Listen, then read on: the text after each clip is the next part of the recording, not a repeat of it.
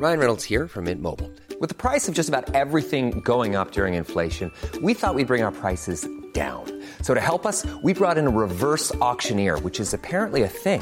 Mint Mobile unlimited premium wireless. Ready to get 30, 30, bit to get 30, bit to get 20, 20, 20, bit to get 20, 20, bit to get 15, 15, 15, 15 just 15 bucks a month. So, Give it a try at mintmobile.com slash switch.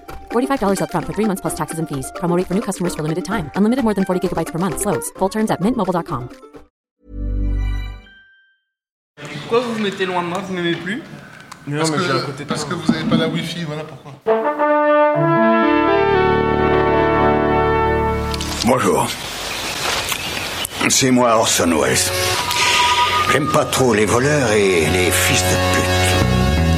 Salut Ciné, votre rendez-vous avec le cinéma qui n'aime pas plus que ça la propension qu'à notre époque, renforcée par la présence des réseaux sociaux, à dégainer du RIP, du emoji qui pleure et des tirades enflammées dès qu'un grand nom de la culture mondiale tire sa référence. Ceci étant dit, notre conscience de cinéphile nous pousse tout de même de temps en temps à mettre de côté ses réserves pour nous aussi saluer la mémoire d'un de d'une de ces icônes défuntes, en l'occurrence le grand Isao Takahata, légende de l'animation japonaise décédé le 5 avril dernier, auquel l'épisode du jour sera consacré en compagnie de mes deux tanuki préférés réunis ici à l'antenne Paris. Rafik Djoumi, salut Rafik. Ça, ça me plaît. Ça, Ça, ça me plaît comme référence. plaît. Voilà, voilà. Et Je vais, je Julien vais Dupuis. utiliser ma peau de testicule. J'espère euh, que vous allez bondir avec des vos pots de testicules. Julien Dupuis, bonjour Julien. Bonjour. C'est nos ciné, épisode 133, c'est parti. Monde de merde. Pourquoi il a dit ça? C'est ce que je veux savoir. Je plaisante Julien, tu n'as pas besoin de, de jouer avec ta peau de tes testicules, tout va bien. Je Impossible, fais ce que je tu veux. fais ce que tu veux avec, c'est vrai. Impossible d'évoquer Takahata sans qu'immédiatement, outre l'image donc des tanuki utilisant ce qu'on vient de préciser comme parachute, ne vienne à l'esprit une pierre angulaire du cinéma d'animation, un de ces films qui ont permis au genre de s'imposer comme un réel exercice de cinéma et non pas une simple curiosité réservée à quelques fans nippophiles. Je veux évidemment parler du tombeau des Lucioles, tire-larme d'une violence rare dont les échos traumatiques résonnent encore dès qu'une chaîne a le courage ou l'inconscience, ça dépend de le reprogrammer. Moi j'adore, hein, mais bon, je pleure beaucoup à chaque fois, mais c'est parce que je suis sensible, c'est comme ça. Je crois qu'on pleure quand- juste en entendant le titre. Juste en entendant voilà, le tombeau des Lucioles, que ça Pablo suffit. Escobar peut pleurer devant le tombeau des Lucioles. Mais c'était un homme sensible, tu sais, il aimait beaucoup sa famille. Alors, euh, qui veut se lancer, pas non pas sur Pablo Escobar, mais pour évoquer justement la carrière de ce bon Takahata, ce sera Julien Dupuis, désigné par la foule, par la, Ouais, mais par la pourquoi, foule. pourquoi moi euh C'est c'est compliqué en fait d'aborder la, la carrière de Ka- Takahata euh, parce que c'est un mec, euh, c'est un mec, c'est un réalisateur, c'est un auteur qui est un peu, euh, qui, a- qui était un peu à part. hein. Euh, euh, c'est un, c'est- je, pense que, enfin. Il y a plusieurs choses. Déjà, c'est pas un, c'est pas un dessinateur. C'était pas un dessinateur. J'ai du mal à parler de lui au, au passé, tiens. Mais euh, c'était pas un dessinateur en fait, comme Miyazaki. Oui. Euh, lui, il était, il était plutôt euh, distant vis-à-vis de tout ça. Euh, c'était pas non plus un, c'était pas non plus un, un bourreau de travail fou comme il y en a beaucoup en fait dans l'animation japonaise. hein. Miyazaki, même, enfin, c'était un mec qui bossait énormément. hein, et ses films, on en reparlera, sont souvent des, des- des vraies prouesses euh, techniques, artistiques. Mais euh, bon, Miyazaki se moquait de lui en disant que euh, bah, c'était un peu une dilettante en fait, euh, Takahata. Et euh, je pense aussi que le truc, c'est que euh, il a cette particularité d'avoir fait des films, euh, je pense, euh, pour la plupart euh, profondément euh, japonais. C'est-à-dire qu'il travaille au corps, ou alors le quotidien euh, japonais, ou l'histoire japonaise, ou euh, la, la mythologie japonaise, mais euh, en étant euh, euh, irrigué et influencé énormément par euh, par tout ce qui est euh, européen en particulier euh, et, et- et français euh, plus spécifiquement. Euh, pour l'anecdote, quelqu'un qui est cher à mon cœur avait passé une journée avec lui à Paris. Lui, il était absolument, il était devenu hystérique littéralement dans la- le, le taxi quand ils sont passés devant l'Olympia, par exemple. Donc, ça, je, pense que ça en dit aussi long sur le sur le personnage qui était assez curieux et qui était un fan absolu. D'une part de, de Prévert, mais aussi de, de Grimaud, Oui. Euh, et, euh, et- et- et- et qui a été euh, extrêmement influencé par euh, ce, ce film, en fait, qui a d'ailleurs euh, irrigué euh, énormément toute l'animation internationale, qui est Le Roi et l'Oiseau. euh. En fait, c'était plus la bergère et le ramoneur. Le berger et le ramoneur Oui, aussi, oui, qui, qui est antérieur, le- le- qui le- était avant. le- voilà. moyen métrage, Le moyen métrage qui a Voilà. servi de Séminal, base ouais, au qui et resté l'Oiseau. inachevé et qui est, qui est devenu plus tard le roi et l'oiseau. ouais. Voilà. On retrouve deux des personnages essentiels du, de la bergère Ramoneur. Euh, Rafik, allez-y, vous avez pris la parole. euh, Pardon. Parlez-nous de Takahata. Il fallait pas. Euh, Mais si, vous êtes là pour ça. Euh, alors, je, je vais, je vais, bah, je vais parler de, de ma rencontre en fait avec, Je connais le, cette le- le rencontre. bonhomme. Non, c'est pas sûr. En fait, c'est, c'est comment dire? Euh, je l'ai- je l'ai découvert enfant, en fait, sans, sans, sans, sans connaître Sans son connaître, nom. ouais. Euh, Comme beaucoup de Français, d'ailleurs, comme- hein. Oui, comme beaucoup de Français. Mais, mais j'ai le souvenir assez vif qu'il y avait quelque chose qui me perturbait dans le dessin animé euh, Heidi. Euh, et que je ne trouvais pas dans les autres dessins animés japonais qu'on avait euh, qu'on avait à l'époque. Et c'était cette euh, sensation. Moi, je suis pas né en Europe, donc j'ai un, rapport assez charnel avec la géographie européenne. Et, et, et, et je retrouvais ce, ce, ce, ce rapport charnel dans les, les cellos de la montagne de, de Heidi. Et, c'était vraiment un, un sentiment diffus, intrigant. Et donc, c'est des années et des années plus tard que, que j'ai découvert que, que Takahata donc, euh, a bossé sur la, sur la, sur la série. Euh, et, et- et que c'est lui en fait qui, euh, qui poussait euh, ses collègues dans l'animation, dont Miyazaki, à, à passer des heures et des heures et des heures à s'imprégner en fait de quelque chose. Ils ont été voyage- jusqu'à voyager en Europe, Oui, hein, ils ont été en. Suisse Oui. euh, pour travailler sur sur sur Heidi. Et, et, c'est payant. Ce, ce, ce- comment dire cette espèce de de rapport euh, euh, que comment dire qui est vraiment dans la tradition picturale euh, japonaise depuis depuis depuis longtemps. Puis on, on peut pas évidemment citer Okusai qui est un peu le considéré comme l'annonciateur du manga bien bien avant l'heure mais, mais mais même en remontant plus loin de comment dire d'une espèce de discipline qui, qui vise à, à, à, à croquer euh, à, à cap- à capturer d'un trait une, une sensation de- en fait du décor non pas le décor lui-même mais mais mais mais ce qu'il réveille dans le corps en fait Oui. Euh, alors euh, quand il parlait de son, travail, il avait toujours comme ça des. il était obsédé en fait par la, façon de capturer la, réalité. Il y, a, deux concepts en fait. Euh, alors j'ai plus les mots japonais donc je vais éviter de m'embarquer là-dedans. On va rire de moi, mais dans, ses interviews, voilà, il, insistait beaucoup là-dessus. Et c'est ce que, d'après lui, Grimaud avait capturé euh, dans, La Bergère et le Ramoneur. Il était aussi un grand fan de, des, de toutes les de toutes les productions euh, russes de la euh, alors à chaque fois j'arrive pas à le dire le nom de- des studios euh, Soyuz Mul- Multfilm euh, qui ont qui ont généré euh, euh, la plupart des grands noms euh, euh, de, de l'animation euh, euh, du bloc soviétique. Les, les Français d'aujourd'hui ne savent absolument pas à quoi je fais référence mais les gamins de mon époque qui ont eu la chance de vivre avec une télévision publique remplie de communistes euh, connaissent bien ces, ces, ces, ces trucs d'animation qui passaient régulièrement, les trucs, les, courts métrages de Yuri Norstein, euh, et, et- y compris les longs métrages de Lev. Pardon, de Lev Atamanov, comme euh, le plus célèbre d'entre eux étant la, la- la Reine des Neiges, euh, qui est considéré par beaucoup d'animateurs japonais comme euh, le le point de départ quasi sacré de l'animation japonaise. En fait, euh, eux aussi ont eu ces, ces- ces productions et elles les ont presque plus influencées que, que Disney en fait. Euh, et, euh, et, et- et Yuri Norstein, euh, c'est c'est- c'est court métrage que vous trouvez facilement sur Sur Internet, sur, oui. sur Internet, voilà. Et, vous retrouverez cette sensation euh, spécifique à la, que- pour laquelle j'ai pas de mots personnellement. Il existe des mots japonais, mais je les connais pas. Ils ont des mots pour tout. voilà, de- de- de- d'avoir saisi un instant en fait Oui. euh, de, de- du, du paysage. Et ça, ça a été voilà donc euh, ma première rencontre avec, avec Ta- Takahata. Donc c'est est important de, du coup de, voir qu'il a il a le rôle qu'il a joué aussi par rapport à quelqu'un comme euh, comme Miyazaki euh, puisque euh, il- a plus été lui le mentor de Miyazaki que, Que c'était pas vraiment des partenaires en fait Voilà. Euh, comme comme il n'avait pas le sens des affaires etc il a laissé Miyazaki gérer les aff- le, Et puis c'est lui- de lui-même un peu écarté, voilà. sachant que bah, Miyazaki étant Miyazaki, voilà, il était. Mais au, au studio, au studio Ghibli, tout le monde le dit, hein, sans Takahata, qui a, il n'y a pas de stu- il y a pas de studio, de Oui. studio quoi. Donc euh, Il a vraiment mis le pied à l'étrier Voilà. à Miyazaki, il l'a poussé à sortir bah, en déjà, tout cas de, bon, de- déjà c'est lui qui, a réalisé, euh, qui a réalisé cette super production de la fin des années 60 pour la Toei qui était euh, Horus, le prince du soleil, euh, sur lequel Miyazaki a fait ses- vraiment véritablement Ouais. ses, ses premières armes, mais c'était ça restait un film de, de, de, de, de Takahata. Euh, donc c'est lui qui l'a entraîné sur Heidi, c'est lui qui l'a entraîné sur Lupin, euh, la série euh, Lu- Lupin 3.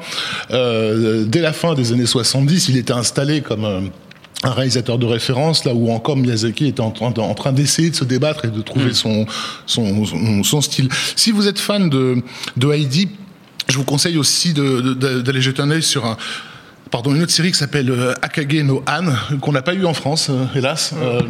Euh, alors c'est Anne au pi- pignon vert, je crois, le, Ouais, je me le- rappelle le- plus du le- titre. le titre, voilà. Dans lequel vous retrouverez cette ambiance et ces paysages magnifiques avec encore plus de, de, de, de soins que, Ouais, que, que ce qui a Heidi. été apporté sur, sur Heidi. Donc qu'est-ce qu'on peut dire? Ben, À part re- refaire sa filmo, il y, a- il y a aussi quelque chose qui peut-être. Il y a deux choses jou- peut-être joué en sa défaveur dans dans, dans sa reconnaissance immédiate en, en, en Europe, là où un Miyazaki a finalement, euh, même si ça a été très très tardif, il faut rappeler Oui, que Miyazaki, les, les Européens, enfin notamment les Français, l'ont vraiment découvert à la, fin- à la fin des années 90, non pas avec Porco Rosso, tu rêves, Porco Rosso il a fait 5 entrées en salle. Non, ça avait- Donc ça avait pas très mal vraiment- marché, hein. C'est vraiment Mononoke Ouais, qui, ouais. A, qui a lancé l'affaire. Euh, Porco Rosso, ça n'avait pas marché, non, non. Ah ouais, tu Non. crois Euh, mais, mais ce qui a, ce qui a tardé à, à- mais encore aujourd'hui, les gens ont un peu de mal avec euh, Takahata, c'est aussi parce qu'il a peut-être un style moins identifiable. Il n'a pas arrêté de changer C'est ça le truc de aussi. style hein. d'animation d'un film à l'autre. Oui.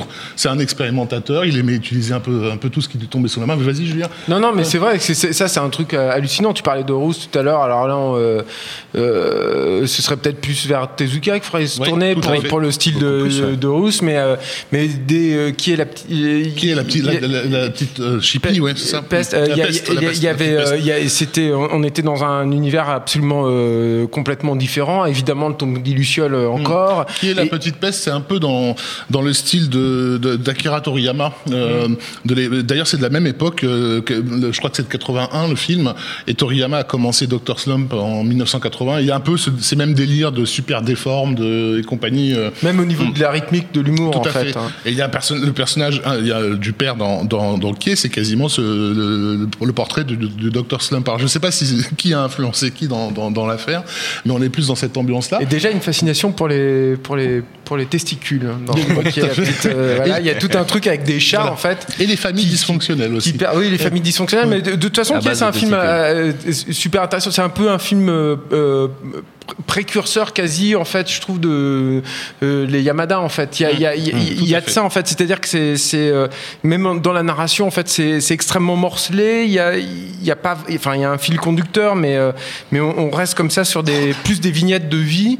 Et il y a euh, presque aussi, un, il y a un côté euh, euh, euh, portrait, en fait, d'une d'une communauté, en fait, euh, avec ce sens, euh, parce que c'est vrai qu'on est totalement, euh, comme tu le disais, chez Toriyama, etc. Mais mais en même temps un sens euh, euh, de la véracité en fait de ce qui existe là. C'est-à-dire qu'on a on a vraiment l'impression de, de, de sentir les brochettes qui sont en train Ouais, de cuire ou de ou de, de, de fouler les pavés en fait de ces petites euh, de, de ces petits quartiers en fait avec avec tout. Et la avec gestuelle de la gamine, hein, de, donc bah, de la petite peste, qui est vraiment une saleté hein, de, de, de gosse. Elle, enfin voilà, moi j'ai un, fiston qui arrive à l'âge où il commence à, à savoir sur quel mauvais bouton appuyer, et il a ce- ce- ce- cette, même cette même gestuelle. Il y a toujours un geste euh, hyper précis chez chez euh, chez, chez Takahata.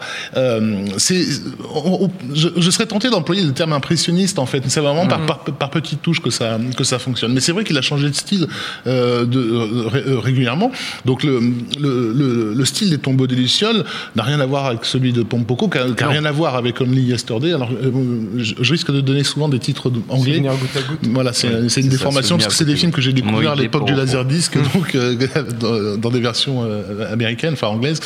Euh, voilà, Souvenir goutte à goutte, qui est, qui est encore un- un autre style, qui est un film méconnu et, et dans lequel Mais qui est justement. sorti uniquement en DVD, je crois, en France. Ouais. Il est pas sorti en, ils n'ont pas sorti en salle Disney. Mais, mais, mais, mais dans lequel justement on voit ce que, ce- euh, assez bien ce qu'il recherche, ce qu'il cherchait à capturer, puisqu'en Mm. gros c'est c'est comment dire, c'est un film qui tente de rendre épique la vie d'une adolescente euh, banale, quoi. Et c'est tous les petits instants d'une vie d'adolescente, mais qui sont mises en scène d'une façon euh, absolument sublimissime. Enfin, la, la- la sensation quand, euh, du premier baiser, par exemple, euh, il te fait une séquence ahurissante de, de semi-envol, si tu veux, Oui. euh, de la façon avec laquelle son cœur, qui était super lourd, tout d'un coup devient léger, et tout ça dans un graphisme incroyablement élégant. Mais c'est un truc de toute façon qui est recherché, enfin qui avait déjà dans qui est, puis qu'on retrouve moi, enfin à mon sens un peu dans le, le- dans la séquence d'ouverture absolument incroyable des Yamada en fait où où t'as une espèce de métaphore comme ça de ce qu'est la vie de couple, mais qu'il transpose en fait dans un truc complètement épique, aventureux où il passe d'un truc à un autre, mais qui en même temps je trouve hein, euh, extrêmement sensible et te parle totalement, c'est-à-dire qu'il avait aussi une faculté de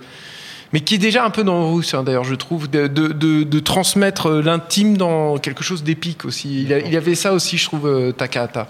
Et donc, en dehors de- du tombeau des Lucioles, qui, je pense, est le film sur lequel tout, tout le monde se, se- se retrouve et se reconnaît, donc on- on- il faut aussi, au passage, apprécier euh, l'exploit que ça a été à l'époque. hein. Faut quand même, le, le Ghi- le Ghibli venait à peine de démarrer. Enfin, ils, Oui. ils avaient effectivement deux énormes succès dans les pattes qui leur ont permis d'exister euh, sur la scène, mais c'était un risque insensé c'est de, un de film faire d'une un comme d'ailleurs, qui est sorti en même et- temps, était un Totoro. risque insensé aussi, Oui, hein, tout à fait. d'ailleurs. Totoro, qui d'ailleurs, euh, soit dit en passant, donc on l'a, déjà fait remarquer ailleurs, hein, mais, mais un dérivé euh, de Panda Kopanda euh, de Takahata, De Takahata, qu'il avait oui. fait dans les, dans les années 70.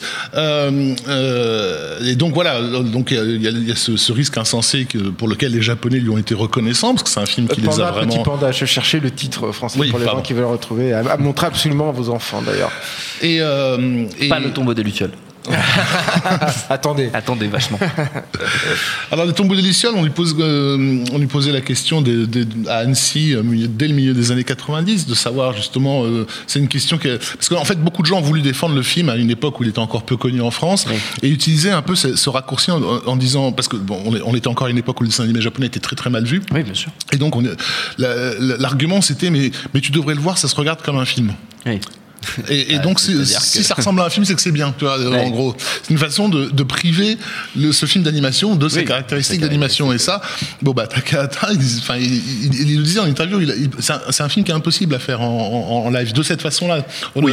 parce que justement, euh, euh, les, les- les heures longues qu'il a passées sur le moindre cello, euh, tu, tu peux pas les, refaire sur un vrai tournage. Il dit, si j'avais dû prendre une actrice pour jouer cette petite fille, je l'aurais rendue folle. Oui. Vous imaginez pas les heures que j'ai passées pas sur, un clignement de paupières, euh, un- voilà, un geste. Ça, et puis je pense qu'il y a aussi une volonté de les décaler. C'est-à-dire que dans la séquence d'ouverture du tombeau des Lucioles, je pense qu'il y a une volonté aussi de décaler par rapport au truc. T'es Mm. dans un.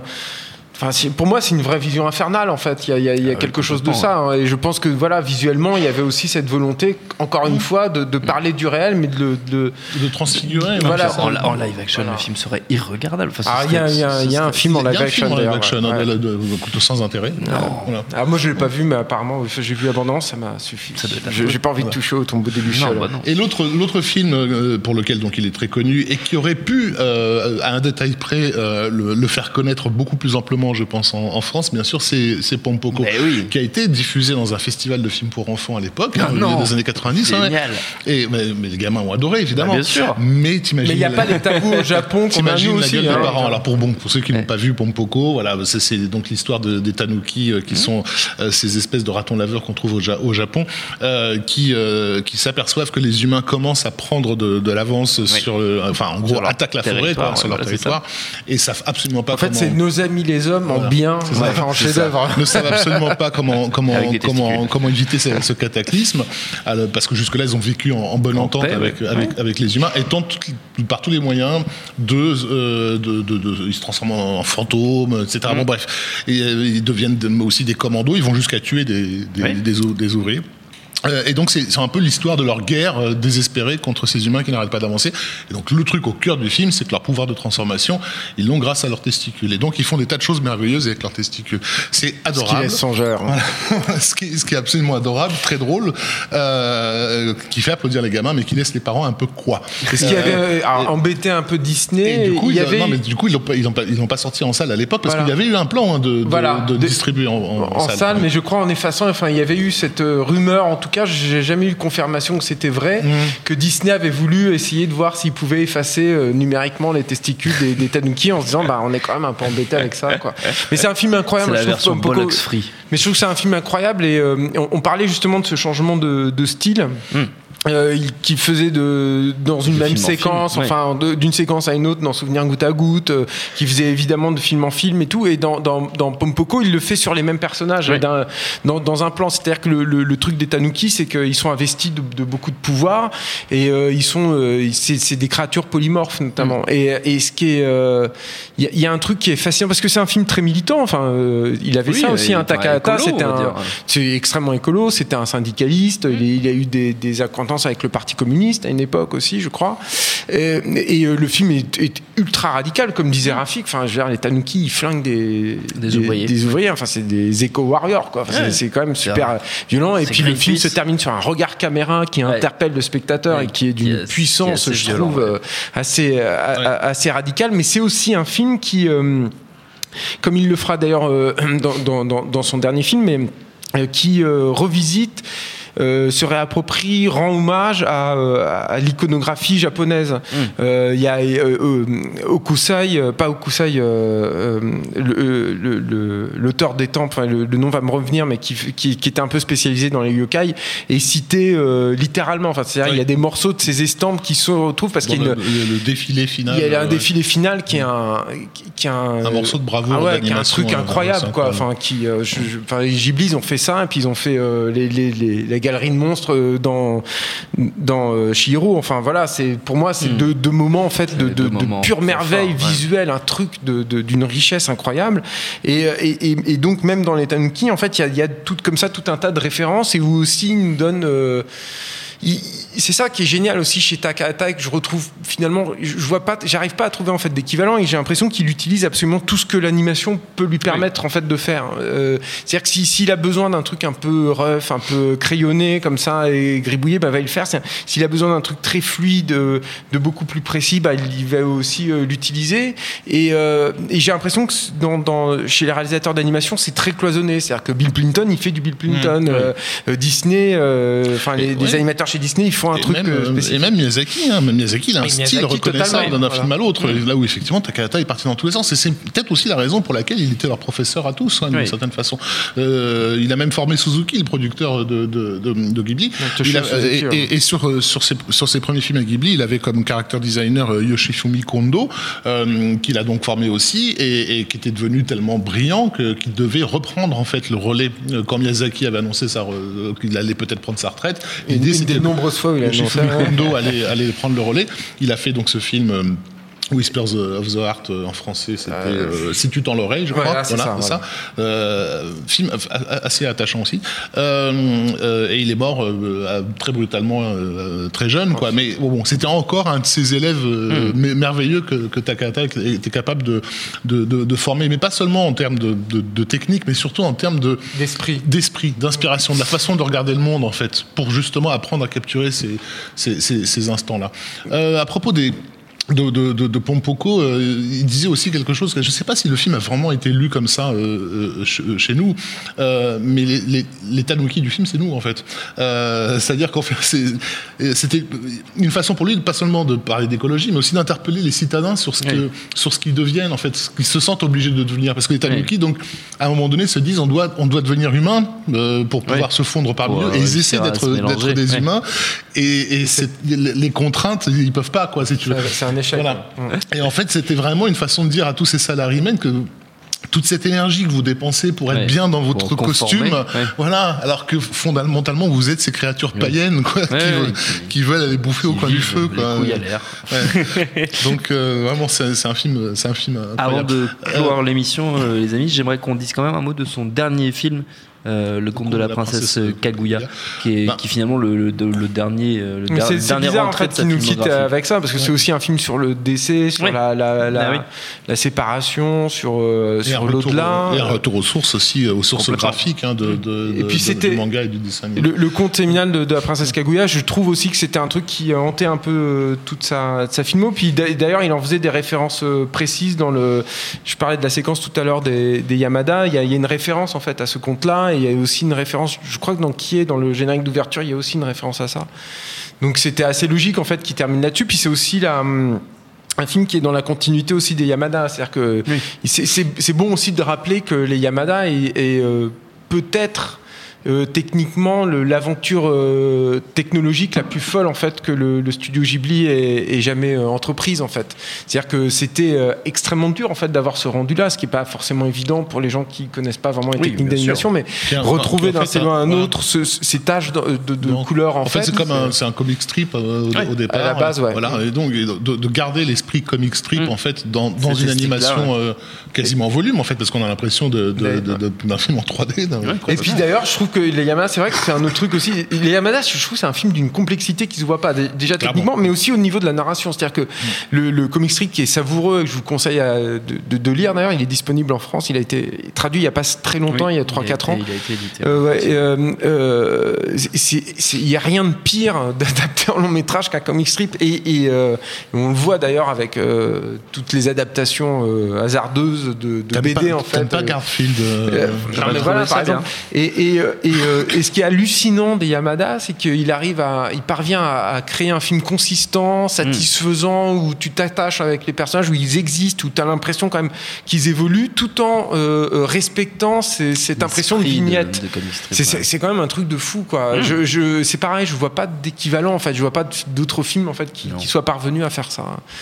Euh, de ça, voilà. Voilà, de- de- donner l'illusion de la, de la simplicité, de la facilité. euh, Finalement, c'est ce qu'il Mais sa de disparition pose aussi la question de de l'héritage de, de Ghibli, hein, Oui. qui, est, qui est- qui est la, la grande question que tout le monde se pose depuis des années et des années. Et, euh, Que Miyazaki aussi se pose régulièrement, visiblement. bah, je chaque sais pas qu'il trop départ se la pose. En tout cas, lui, il a mis pas mal des bâtons dans, dans les roues de ça. Et En de tout cas, il a fait en sorte de ne pas Ouais. avoir de successeur. Bah oui, c'est- compliqué, quoi. Et c'est vrai que. euh, Même son propre fils. c'est- Enfin, sa, sa disparition aussi questionne le- l'âge aussi de, de, de- Miyazaki, de Miyazaki, bien hein, forcément. Et, euh, et, euh, et tu- tu tu peux pas t'empêcher de te dire que Ghibli ne survivra pas en fait Mm. à ces deux ces deux piliers, à ces deux artistes fondamentaux en fait du studio, et que finalement Ghibli a été aussi conçu pour eux et que ça aurait pu euh, potentiellement créer une école comme l'a rappelé euh, tout à l'heure Ouais. Raph, et que euh, bah, ça n'a pas ce été le cas. Peut-être leur échec là, peu, finalement voilà. euh. En, en préparant ce, ce- ce- Oui. ce petit podcast, j'ai réussi à, à- à- grand à podcast. voir un truc que je n'avais ja- jamais vu, parce qu'il a fait un, un, un film live, donc Oui. un documentaire. Mais il n'était pas forcément Ouais. attaché aussi à l'animation, c'est- c'est c'est l'autre Euh, truc. aussi. avec euh, Miyazaki euh, à, la, à la caméra d'ailleurs, euh, qui s'appelle l'histoire du canal euh, de Yanagawa. Et, euh, et j'ai réussi à le trouver euh, sur, un, sur un site japonais en, a- en assez bonne qualité. Et, et c'est c'est fascinant parce que c'est juste des prises de vue en fait du canal de Na- Yanagawa.